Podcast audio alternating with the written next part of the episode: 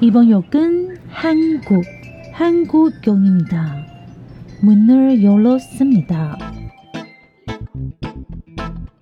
欢迎收听韩国客厅在你家，我是孝珍，我是泰妍。炸鸡买了吗？啤酒带了吗？一起来聊天吧。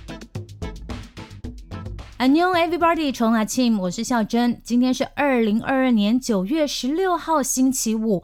上个礼拜呢，我有在读报里面跟大家推荐《机密同盟二》，对，就是刘海珍、玄彬还有 Daniel 海尼跟润儿演的那一部，真的非常好看，大家一定要去看好吗？好，今天消息非常的多，所以我们直接来进行新闻小读报。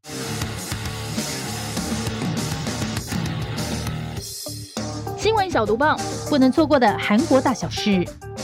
首尔地下铁杀人事件，女站务员命丧跟踪狂刀下。星期三呢，在首尔地下铁的新塘站发生一起杀人事件哦。全姓杀人犯呢是一名三十多岁的男性，他是前首尔交通公社的职员，可是因为非法拍摄受害者遭到逮捕，还丢了工作。那记者进一步了解呢，当时他应征首尔交通公社的时候，也是因为受害者在那边上班，太恐怖了吧！二零一九年的时候呢，全姓嫌犯威胁受害者，他说自己呢非法拍摄了他的照片，不知道是照片还是影片，要求见面。直到去年连续三年为止哦，男方骚扰女生近三百回，可是女方呢没有答应见面，而且还提出告诉。因为女生本来以为呢只要不管他就好，可是没想到男生的行动没有停止，还越来越夸张，所以警方呢就出动逮捕了全姓嫌犯。可是法院呢，却以他没有逃跑的疑虑驳回拘留哦。为什么会这样呢？因为嫌犯每隔几天就写一篇反省文给法院，连续写了两个月哦。可是同时呢，等到他没有被拘留放出来之后呢，他就马上去骚扰被害人，要求被害人要跟自己达成协议，而且还只问被害人说：“你是想毁掉我的人生吗？你到底想要什么？”那虽然后来呢，因为律师的警告，他暂时停止这些威胁，可是呢，他却开始不经意的出现在被害人的身边哦。三个月就至少骚扰了被害人三十次，真的不堪其扰。所以被害人呢，在今年的一月又再次以违反跟踪法提出告诉。原本星期四呢，就是这两起案件宣告的日子。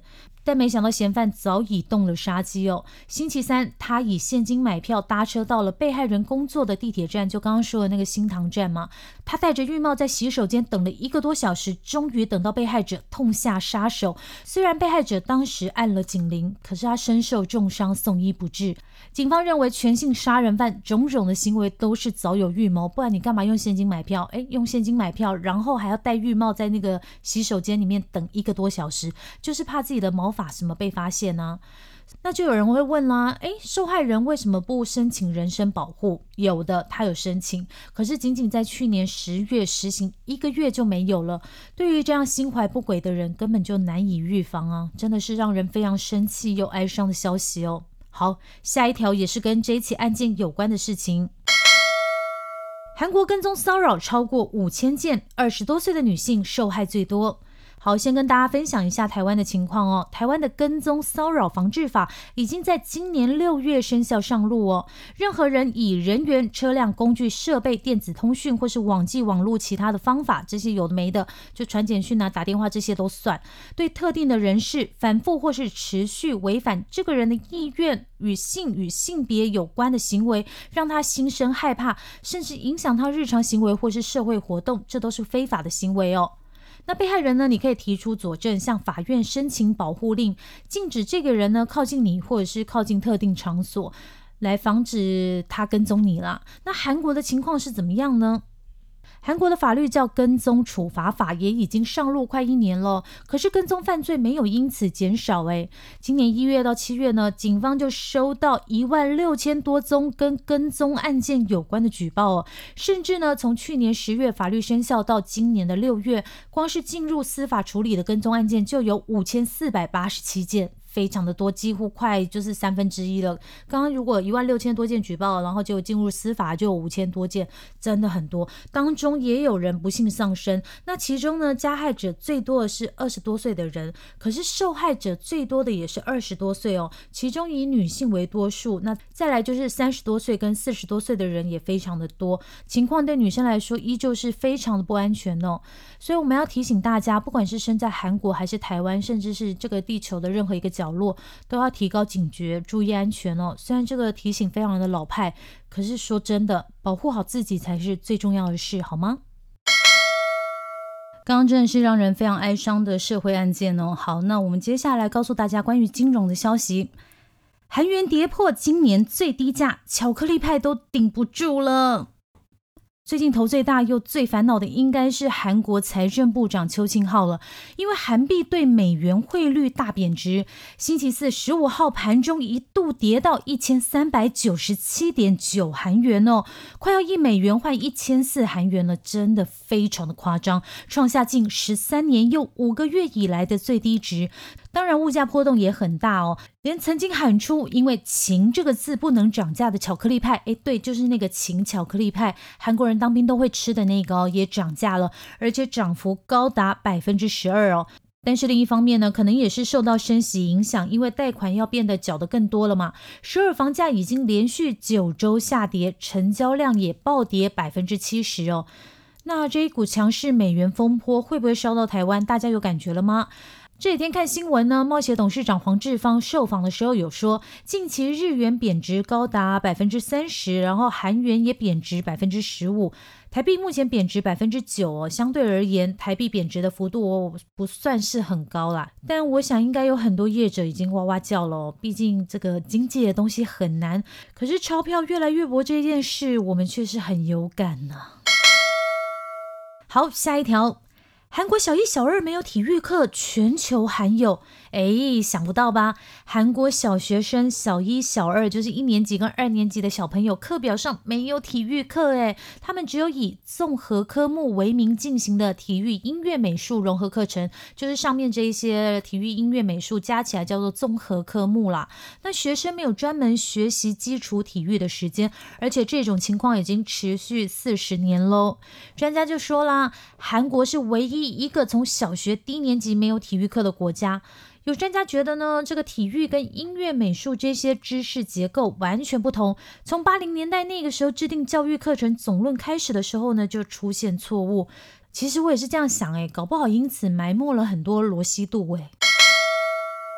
是不是很多人计划去韩国啦？再等三年就能搭空中计程车游济州岛吗？韩国企业纷纷表示呢，要在三年内推出空中行驶的小黄，对，就是那个城市空中交通 UAM 哦。现代汽车跟韩华、乐天 GS 这些韩国指标性的大企业，目前都已经组队来研究培养 UAM 的业务喽。目前看来，可能是韩华会先看到成果。哦韩华大家还记得吗？我们在那个环宇号有没有那个火箭呢？就有说到韩华是做火箭的，那这个由韩华 System 韩国机场公社跟 SK 电讯组成的 KUAM 梦之队呢，打响了第一炮。星期三，他们跟济州岛签订了合作备忘录，要把济州岛作为商用服务场所，计划在二零二五年开通连接济州机场跟主要观光地的示范运营。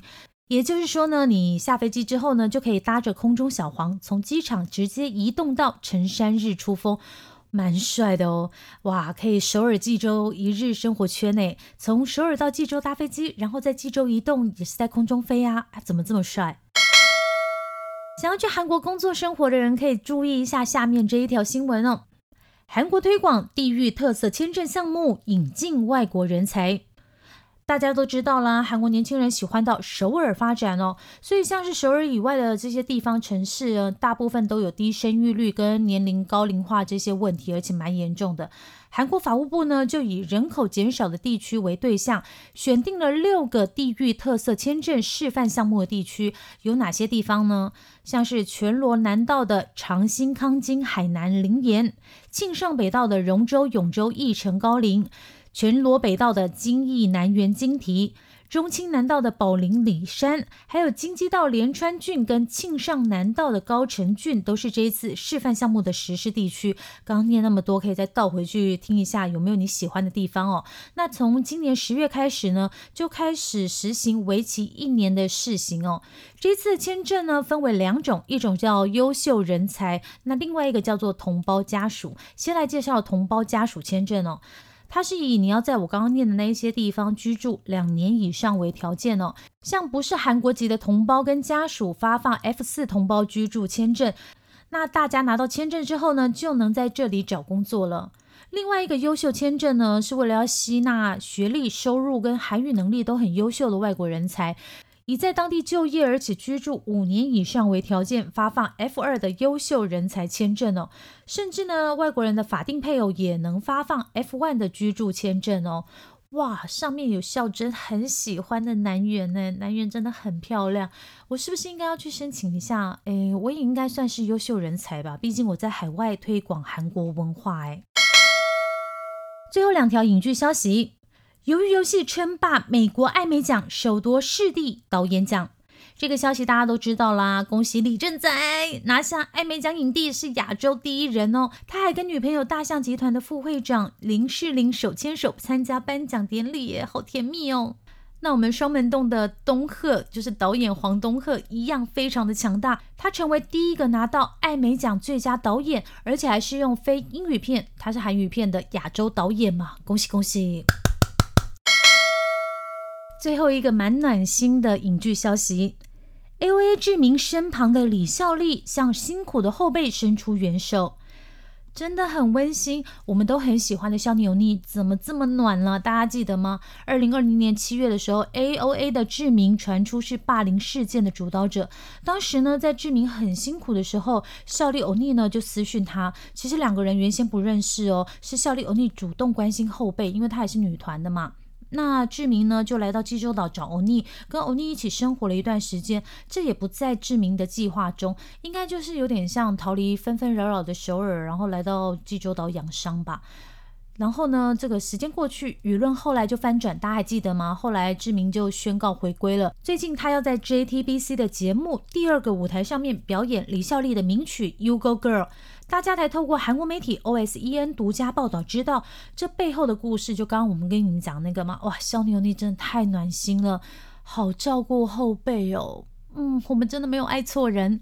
好，以上就是今天的新闻小读报。那星期一还有太妍的读报哦。安妞，拜拜。